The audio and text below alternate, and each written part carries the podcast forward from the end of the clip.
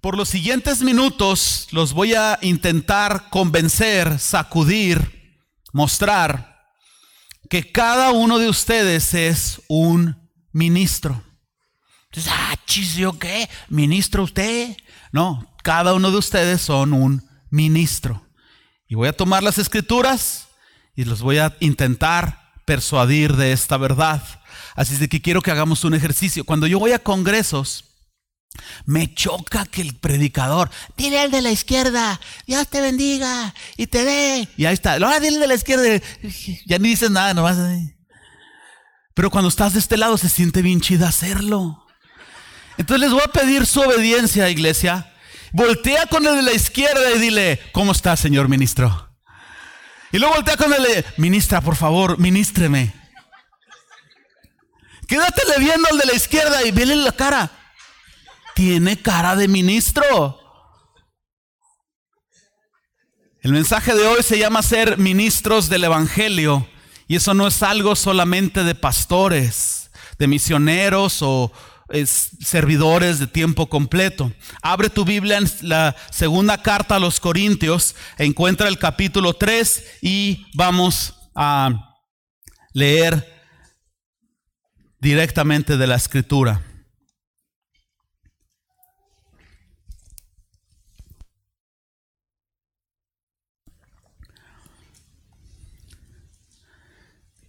No puedo creer que dije viniste, viniste.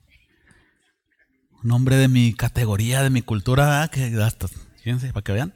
Muy bien. Segunda Corintios capítulo 3, voy a leer versículo 6 y luego vamos a brincar al 12 hasta llegar al 17. Empiezo, me siguen. El cual, está refiriéndose a Dios, asimismo nos hizo ministros competentes de un nuevo pacto ándenles. Aquí está, todos son ministros. Nos hizo ministros competentes de un nuevo pacto, no de letra, sino del espíritu, porque la letra mata, mas el espíritu vivifica. Bríncate el versículo 12. Así que teniendo tal esperanza, usamos de mucha franqueza. Y no como Moisés, que ponía un velo sobre su rostro para que los hijos de Israel no fijaran la vista en él, en el fin de aquello que había de ser abolido. Versículo 14, pero el entendimiento de ellos se embotó, porque hasta el día de hoy, cuando leen el antiguo pacto, les queda el mismo velo no descubierto, el cual por Cristo es quitado. Y aún hasta el día de hoy, cuando se lee a Moisés, es decir, la ley y los diez mandamientos, el velo está puesto sobre el corazón de ellos. Pero cuando se convierten al Señor, el velo se quitará. Versículo 17, porque el Señor es el Espíritu y donde está el Espíritu del Señor, ahí hay libertad. ¿Dónde está el Espíritu de ella? el canto. Ese y el de Biri Bam que esas alabanzas como me gustan. Muy bien. El contexto de este pasaje que estamos leyendo aquí, el primero no se lo supieron, el segundo sí, ¿eh? Qué bárbaros. El contexto de este capítulo completo de Segunda de Corintios 3 es exactamente lo leído en el versículo 6, que el Señor nos ha hecho ministros competentes de un nuevo pacto. Lo que el apóstol Pablo está diciendo aquí es que el Señor ha llamado a todos los que se han convertido, los que son cristianos. Al ser cristiano, el Señor los encomienda, nos dijo, ir y hacer discípulos a todas las naciones. Automáticamente eso te convierte en un ministro del Evangelio. Entonces, según explica el apóstol Pablo, a los humanos están cegados espiritualmente, es una consecuencia de caída y ellos no pueden ver su condición, ellos no pueden darse cuenta que el juicio viene a sus vidas, que están perdidos y que no saben ni por dónde andan. Pablo nos está, el apóstol Pablo nos está diciendo que la única cura, la única medicina que quita esta ceguera es la proclamación del Evangelio. En el versículo 15 leímos, aparece aquí en pantalla, el velo está puesto sobre el corazón de ellos. ¿En dónde es en donde nacen las decisiones importantes de la vida? En el corazón. Entonces ellos no pueden decidir por Cristo hasta que escuchen el mensaje del Evangelio. Al final de este mensaje, tú quieres llevarte este pensamiento o esta verdad central. Todo aquel que ha sido redimido por la gracia de Dios ha sido nombrado ministro del Evangelio por el Señor. Y esto significa que tenemos el privilegio y la urgente responsabilidad de predicar el Evangelio a todos los cautivos. ¿Para qué? Para que la luz del Evangelio resplandezca en sus corazones y el velo de ceguera sea quitado. Con esto nos pudiéramos ir a casa y sería suficiente. Pero déjame avanzar un poquito más. Voy a empezar con el primer punto en consola, el velo de ceguera. Vamos a hablar del velo de ceguera. Pablo está explicando que la consecuencia de la caída, de que Adán y Eva decidieron pecar, representaban a la humanidad. Entonces el humano ahora está caído, está separado de Dios, está cegado para no ver la verdad de Dios. Por eso cada persona cree en un Dios a su manera. Cada cultura tiene una forma de Dios, cada persona adora lo que quiere, como puede, y cada quien está por su rancho en este concepto, porque los humanos están perdidos, necesitan reunirse con su creador. No pueden ver su condición deplorable de pecado, ni tampoco pueden ver, darse cuenta de la necesidad que tienen de reencontrarse con la gloria de Dios. Fuimos diseñados para adorar a Dios y para deleitarnos en su gloria. Por eso es que cuando tú recién te conviertes, estás con un gozo que no lo puedes contener. ¿Te acuerdas de esos días? Porque tu espíritu se está reencontrando y estás funcionando por primera vez para aquello que Dios te diseñó. Entonces hay un dicho aquí en México que dice, no hay peor ciego que siento volando, exacto. Entonces, no hay peor ciego que el que no quiere ver. Habla de la necedad de las personas de estar aferrados ahí, como su viejo, aferrado el señor. ¿ah? Y las hermanas, pues Dios las bendiga también, ¿verdad? Bueno, estas personas, los perdidos, no pueden ver. No es, no es que no quieran ver, que estén aferrados a su necedad, es que no pueden ver. Y hasta que no escuchen el Evangelio, pueden decidir ver o no ver. Y cuando escuchen el me refiero a un evangelio de, fe y arrepentimiento, no un evangelio de convencimiento. Ojo, si en Ciudad Juárez se ha predicado un evangelio de convencimiento, ¿ya, ya que es que me cae? No, está chido pues. ¿Me, está fallando? Muy bien. Sí, ok. De hecho, en este me oigo como hombre, ¿ah? Deme un segundo.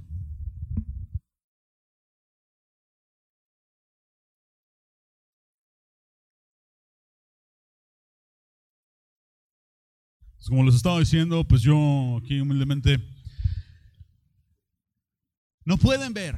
Ellos, no, es un asunto de actitud, es un asunto de ceguera y de imposibilidad. Por esta razón se les denomina los perdidos. Son como un ciego que está en un lugar que no conoce. Los ciegos son impresionantes, ¿eh? ellos pueden caminar por donde sea mientras conozcan. Pero si tú tomas un ciego, lo secuestras, lo subes a un helicóptero y lo bajas allá en Tepatitlán, va a andar desde Tepatitlán, ando con todo el ayuno, va a andar tentando y tocando todo, no, va a andar perdido. No puede ver, no sabe de dónde viene, no sabe dónde va, no sabe dónde está. Por eso los denominamos perdidos. Déjame resaltar un par de puntos eh, referente a esto. Primero, en el versículo 14 leímos, pero el entendimiento de ellos se embotó. Perdieron la referencia con Dios los humanos.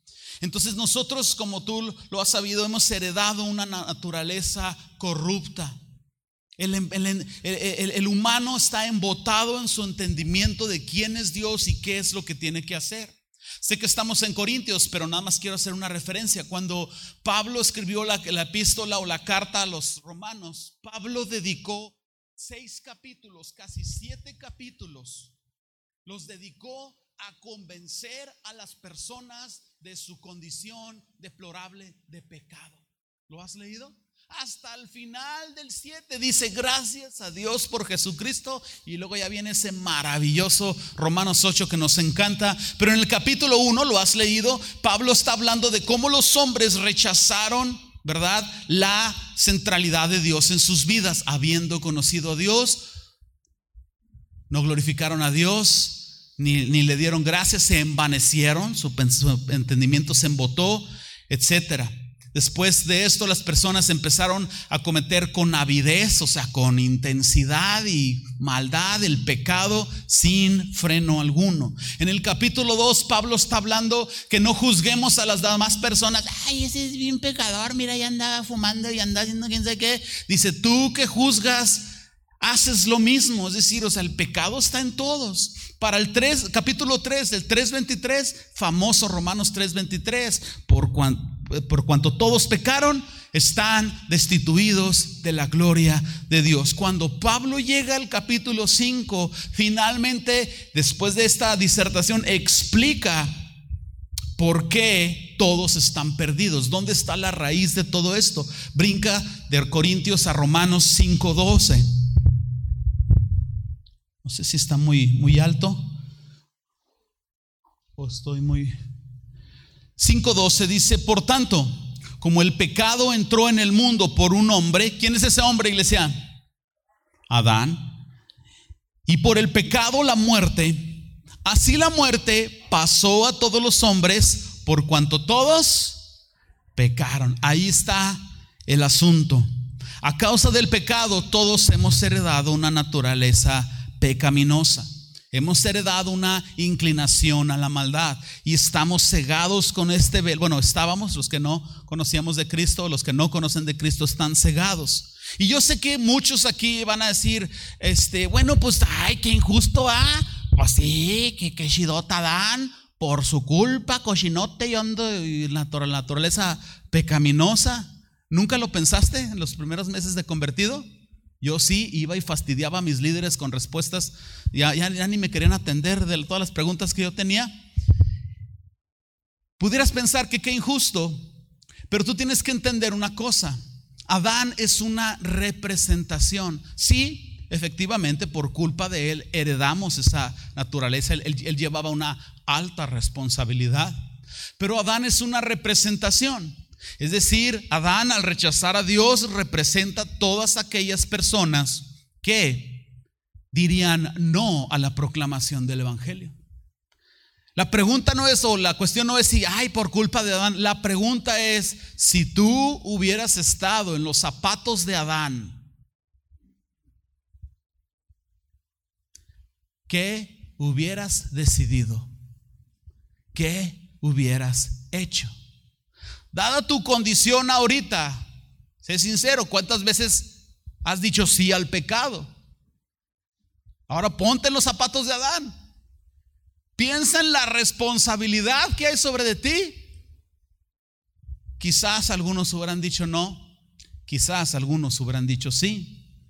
Entonces, aquí es donde brilla la hermosura del Evangelio, la hermosura de Jesús, porque Jesús vino a ofrecernos una esperanza eterna. Jesús vino a transformar nuestra naturaleza. Heredamos esa naturaleza pecaminosa, por cuanto eh, lo leímos hace un momento, ¿verdad? Que por, la, eh, por tanto, como el pecado entró al mundo por un hombre y por el pecado la muerte, así la muerte pasó a todos los hombres. Más adelante eh, nos explica cómo por Jesús el postrer Adán, viene a nosotros la esperanza de vida eterna. Entonces, tú no hiciste nada para heredar esa naturaleza pecaminosa, simplemente naciste y estabas con esa tendencia. Bueno, aquí es donde brilla Jesús, porque no tienes que hacer absolutamente nada para heredar la nueva naturaleza que es en Cristo Jesús el nacer de nuevo, el nuevo espíritu, el nuevo nacimiento. Lo único que tienes que hacer es reconocer que Jesús lo hizo por ti y que ese regalo que está ahí es para ti. Lo único que tienes que hacer es creer que es tuyo y tomarlo. Jesús lo ha hecho todo en la cruz. La justicia de Dios viene y se cumple a tu vida y a mi vida sin tener que hacer nada nosotros. Segunda cosa que quiero resaltar es cómo los perdidos, número dos, los perdidos gimen por ayuda y no saben a quién acudir porque están ciegos. Hay un pasaje en la escritura que me, impresiona muchísimo, eh, creo que es el Evangelio de Juan o de Marcos, que está un ciego llamado Bartimeo. ¿Has leído este pasaje de Bartimeo? Bartimeo estaba ciego y escuchó alboroto, escuchó que Jesús venía había oído que Jesús sanaba y empezó a clamar, Jesús, hijo de David, ten misericordia de mí. Y, no lo dejaba, la gente le decían que se callara y empezó a clamar hasta que Jesús lo escuchó. El asunto con Bartimeo es que Bartimeo estaba ciego, sí, pero Bartimeo había escuchado de Jesús, por lo tanto, él sabía a quién clamar. ¿Estamos de acuerdo? Imagínate que Bartimeo nunca hubiera oído de Jesús y hubiera oído el tumulto de gente y la gente ahí, quién sabe qué. No, pues ahora quién sabe quién vino. Pero cuando él sabe quién es Jesús, él puede clamar a Jesús. Es exactamente lo mismo que sucedió con el rey David. En el Salmo 51, el rey David es uno de los salmos penitenciales más admirables que hay en, la Biblia, en los salmos. Eh, en el Salmo 51, David reconoce que el pecado está en él y que él no puede hacer nada en sus esfuerzos, en su vida, no puede hacer nada para librarse de la maldad que hay en él. En pantalla yo pongo 5, 51.5 de Salmo 51.5. Dice, he aquí, en maldad he sido formado y en pecado me concibió mi madre. David lo está reconociendo. Observan los siguientes, bueno, los versículos anteriores, voy a poner en pantalla 51 del 1 al 4. Observa la cantidad de veces que David utiliza mi en relación con su pecado, su rebelión o su maldad. Sígueme, por favor. David está diciendo, ten piedad de mí Oh Dios, conforme a tu misericordia, conforme a la multitud de tus piedades, borra mis rebeliones. Lávame más y más de mi maldad y límpiame de mi pecado. O sea, David cuando se trata de confesar el pecado en, este, en esta situación está mi, mi, mi. No, él y por culpa de él y por culpa de ella. Él está entendiendo el punto. Sigo adelante, yo reconozco mis rebeliones y mi pecado está siempre delante de mí y contra ti. Solo he pecado y he hecho lo malo ante tus ojos para que seas reconocido justo en tu palabra y tenido por puro en tu juicio. ¿A qué se refiere? A reconocer la realidad que Dios es santo y nosotros no somos santos. Entonces cuando tú ves a Jesús, lleno de santidad y de hermosura y de pureza, y te ves a sí mismo, dices, híjole, yo estoy sucio. Dios es justo en mostrármelo y es misericordioso en darme la oportunidad de ser limpio de esta maldad. Entonces, a lo que te quiero llevar es esto. Esta desesperación de David, mi pecado, mi maldad, mis rebeliones, contra ti he pecado, esta desesperación es una forma de David de recurrir a Dios por ayuda. David está diciendo, en el, empieza el salmo, ten piedad de mí. Es lo primero que él dice, está pidiendo por la misericordia de Dios a su vida. Te voy a hacer una pregunta. ¿Por qué David recurre a Dios por ayuda si, según lo que este pastorcete nos está diciendo, es que todos los humanos han heredado una naturaleza pecaminosa y están ciegos y no saben a quién clamar, David es pecador. ¿Por qué David sabe a quién clamar? Ajá. Aquí es donde el contexto de la historia es interesante, porque esto es un salmo. Si tú te regresas al libro de Samuel y lees la historia, te das cuenta que David, eh, digo, era pecador, pero había hecho algo terrible. Tomó una mujer que no era su esposa y luego hizo una serie de mentiras y asesinatos para esconder su pecado. Y él, en ese punto, si tú lees la historia, él está súper chido, feliz con su nueva eh, eh, esposa ahí, un hijo en camino, y él, no, pues ya nadie se dio cuenta. ¿Quién te pegó? Yo me caí solito hasta que llega el profeta Natán le levanta el dedo en la cara y le dice, tú eres un pecador. David no tenía esta convicción de pecado, ni esta conciencia de su naturaleza pecaminosa hasta después de la confrontación con el profeta Natán. Después de la confrontación, el Salmo 51 y otros son el resultado de la palabra de Dios justa que viene a nosotros y nos redarguye de nuestra necesidad de Dios. ¿Ok? ¿Hasta aquí vamos bien? Esto es un cuadro, esto es una ilustración que nos dice cómo las personas que no conocen a Jesús tienen una necesidad terrible de Dios. David representa a todos aquellos perdidos que, que, claman a Dios y Natán, el profeta, representa a nosotros, los ministros del Evangelio, que somos quienes damos lamentablemente las malas del pecado, pero las buenas nuevas del perdón de Jesús. En pantalla pongo esto para aquellos que toman nota o los que toman foto. Estas palabras de David representan un gemido de desesperación de cada persona por ser redimido. El asunto es que no saben a quién acudir porque están ciegos. Solo el Evangelio puede ayudarlos a ver a Cristo y volverse a Él. Y yo sé que muchos de ustedes están preguntando, bueno, bueno, Omar, ¿Y por qué nos está diciendo todas esas cosas de la, de la naturaleza pecaminosa y la caída? Todo eso ya no lo sabemos, ya, ya no lo explicó ahí en Fundamentos del Discipulado y Javier Jaramillo nos lo explicó mejor. No tengo duda de eso. Pero lo estoy diciendo por dos razones muy básicas.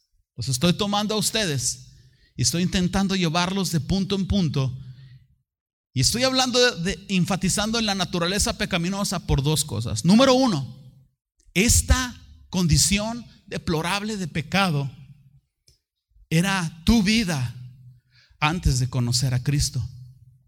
Y aunque Él te haya perdonado, tú nunca te puedes olvidar de dónde te rescató el Señor. Esta era tu vida antes de conocer a Cristo.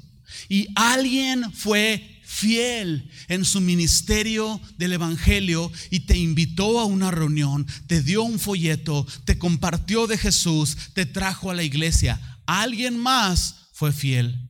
Ahora te toca a ti ser fiel con la necesidad de otros. Número dos, digo todo este, todo este énfasis, obviamente para redarguir tu corazón, iglesia para redarguir tu corazón de la urgente necesidad que tenemos por ir por aquellos que no conocen de Jesús y proclamar un evangelio de fe y arrepentimiento que les ayude a librarse de esa ceguera y que les dé la oportunidad de decidir o no por Cristo. Ellos no saben a quién acudir, nosotros vamos a ir y les vamos a decir a quién pueden acudir.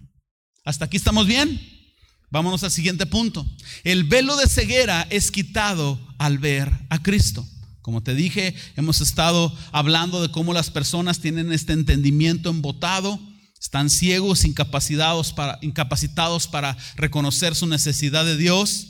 Por esto, el Señor le ha placido, ha sentido placer en llamarnos a nosotros ministros del Evangelio para que Él pueda extender su misericordia a los pecadores a través de nosotros. Ojo con esto. Dios es omnipotente, sí o no. Dios es omnipresente, sí o no. O sea, Dios todo lo puede y está en todo lugar. ¿Estamos de acuerdo? ¿Tú crees que Dios no pudiera al mismo tiempo revelarse a todos los humanos de la tierra y decirles, yo soy su creador, vengan a mí. ¿Tú crees que Dios no pudiera hacer eso? La pregunta es, ¿por qué no lo hace? ¿Por qué seguimos aquí en este mundo con necesidades, fríos, calores, desafíos, sufrimientos? ¿Por qué? Porque a Él le ha complacido que las personas lo conozcan a través de otras personas que han sido transformadas. En pantalla pongo 1 Corintios 1:21. La Reina Valera tú lo vas a encontrar como la locura por la locura de la predicación, pero eh, esta es una forma distinta de entenderlo. Dice la escritura, ya que Dios en su sabiduría se aseguró de que el mundo nunca lo conociera por medio de la sabiduría humana. Usó nuestra predicación ridícula para salvar a los que creen. A Dios le ha complacido que las personas se salven a través de ti y de mí. Si Él los atrae, si Él trae convicción, si Él prepara los corazones, pero Él nos ha llamado a ser ministros del Evangelio. Por eso Jesús, cuando inició su ministerio, citó una profecía que está en Isaías 61, pero yo la leo de Lucas 4:18 aquí en pantalla. Lo primero que Jesús hizo fue tomar este pergamino y dijo, el Espíritu del Señor está sobre mí por cuanto me ha ungido a mí para predicar las buenas nuevas a los pobres, me ha enviado a sanar a los quebrantados de corazón, a pregonar libertad a los, libertad a los cautivos y vista a los ciegos. Espero estar siendo claro con lo que estoy hablando en este momento. Las personas están separadas de Dios, están ciegos para ver su necesidad. Y la pregunta central de todo esto es esta. Entonces, ¿cómo pueden los pecadores ciegos, imposibilitados, ver a Cristo para que puedan tener la oportunidad de decidir rendirse a Cristo o rechazar a Cristo? ¿Cómo pueden ellos hacerlo? Respuesta con la proclamación del Evangelio. Leímos hace un momento en pantalla 2 Corintios 3, 15, 16.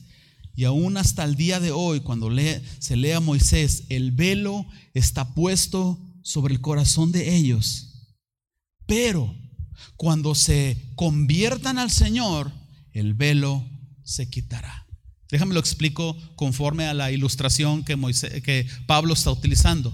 Él está citando a Moisés. Ojo con esto. Cuando Moisés subía al monte, creo que es el monte Sinaí, a hablar con Dios, Moisés estaba literalmente cara a cara con Dios. La gloria de Dios estaba impactando a Moisés. Y cuando Moisés bajaba al pueblo para darles el mensaje de Dios, fíjense hermanitos que el Señor dice que el que adultere va a morir y el que robe también. El rostro de Moisés brillaba de tal manera que el pueblo de Israel se asustó y le dijeron, no, no, no, tú, tú trata con Dios, nos, nos da. Brillaba su rostro. Pero Moisés se daba cuenta que después esa gloria se desvanecía. Entonces, para que ellos no pusieran toda su vista en esa gloria desvaneciéndose, sino en la gloria genuina de Dios, Moisés se ponía un velo, una especie de tela, y bajaba. Eh, hay, algunas eh, mujeres musulmanes que utilizan algo así parecido un velo se ponía Moisés y, llegaba y, y hablaba con ellos. Y cuando Moisés se volvía a Dios, Moisés se quitaba el velo para hablar con Dios. Cuando Moisés se volvía al pueblo, se lo ponía. Y cuando hablaba con Dios, se lo quitaba. Esto es exactamente el cuadro que Pablo está utilizando. Cuando las personas escuchan el Evangelio, y deciden volverse a Dios, el velo de ceguera es quitado en sus vidas. Y es la única razón por la cual tú y yo pudimos ver la hermosura de Jesús. Pero los pecadores no pueden hacerlo si no les proclamamos. Entonces, Romanos 10, 12, 13, 14, 15 lo cita correctamente. ¿Cómo creerán si nadie les predica? El que cree es salvo, el que confiesa al Señor es salvo, pero ¿cómo va a creer si nadie le predica? ¿Logras ver la urgente necesidad que hay de que las personas escuchen de nosotros cómo nos convertimos al Señor?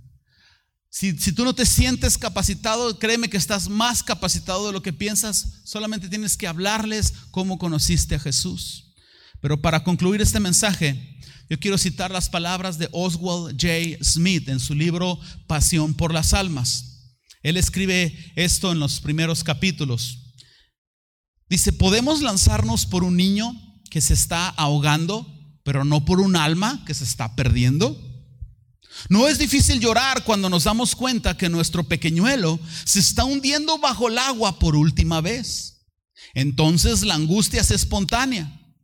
No es difícil sufrir la agonía del alma cuando vemos el ataúd conteniendo todo lo que hemos amado en la tierra fuera de casa, camino al cementerio. Ah, no, las lágrimas entonces son muy naturales. Pero darse cuenta y saber que las almas preciosas, almas inmortales, están pereciendo alrededor nuestro, yendo a la negrura de la oscuridad y de la desesperación, perdidas eternamente, y aún así no sentir ninguna angustia, no derramar ninguna lágrima.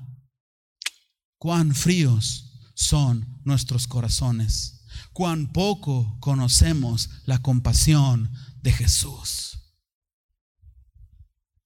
Sé que estas palabras son fuertes. Y no creo que la intención de Oswald J. Smith es condenar a las personas que lloran por haber perdido un ser querido.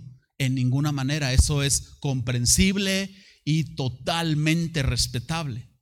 Lo que Oswald J. Smith está haciendo es una comparativa de decir, así como tú amas y sufres la angustia por tus hijos, por tu esposo, por tu familia, ese es el nivel de amor y de angustia que tú debes de sentir por los perdidos para que entonces tu corazón se alinee al corazón compasivo de Dios.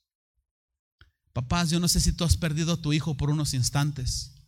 Yo lo hice una vez como por dos minutos, no encontraba a Héctor. Híjole, es una angustia que no te puedo describir.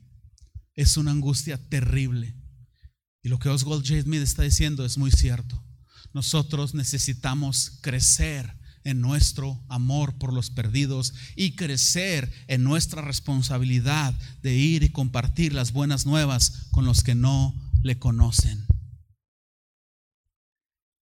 Y esta iglesia dice, ah, ¿verdad? Los quería despertar. Llévate este pensamiento. Todo aquel que ha sido redimido por la gracia de Dios ha sido nombrado un ministro del Evangelio por el Señor. Eso significa que tenemos el privilegio y la urgente responsabilidad de predicar el Evangelio a los cautivos para que la luz del Evangelio resplandezca en sus corazones y el velo de ceguera sea quitado. Iglesia, este tiene que ser el año de la mayor cosecha de almas que hemos tenido. Eh, amén, gracias. Este debe de ser el año también, en consecuencia, el debe de ser el año de mayor evangelismo que hemos tenido. Yo no sé cuántos han visto la película Facing the Giants o Enfrentando a los Gigantes. Pero un viejito que oraba por todos los estudiantes de una preparatoria un día le dice al coach que está bien afligido por un chorro de cosas y le dice, coach, dice, dos granjeros oraron por lluvia. Dice, uno de ellos salió a preparar el campo para la lluvia y el otro no. Y le pregunta, ¿a cuál de los dos piensa usted que el Señor le envió la lluvia? El coach contesta, Pienso, al que, pienso que al que salió a preparar el campo. Y luego el viejito le dice, ¿y cuál de los dos eres tú? Si nosotros queremos ver la mayor cosecha, ya hemos orado y vamos a seguir orando por ello. Pero esa cosecha no va a venir sentados aquí en domingo. Esa cosecha va a venir cuando tú y yo entendamos la alta responsabilidad y urgencia que tenemos de ser ministros del Evangelio. Señor, venimos delante de ti en oración, dándote gracias por esta increíble y extraordinaria oportunidad que tenemos a la puerta. Aceptamos la responsabilidad, Señor, y te damos gracias por despertarnos. Seguimos orando que nos libres de nuestra indiferencia, de nuestra comodidad y que empieces a inquietarnos, Señor, en una manera en que al mismo tiempo haya un balance con tu paz, pero que podamos nosotros realmente tener un corazón por los perdidos.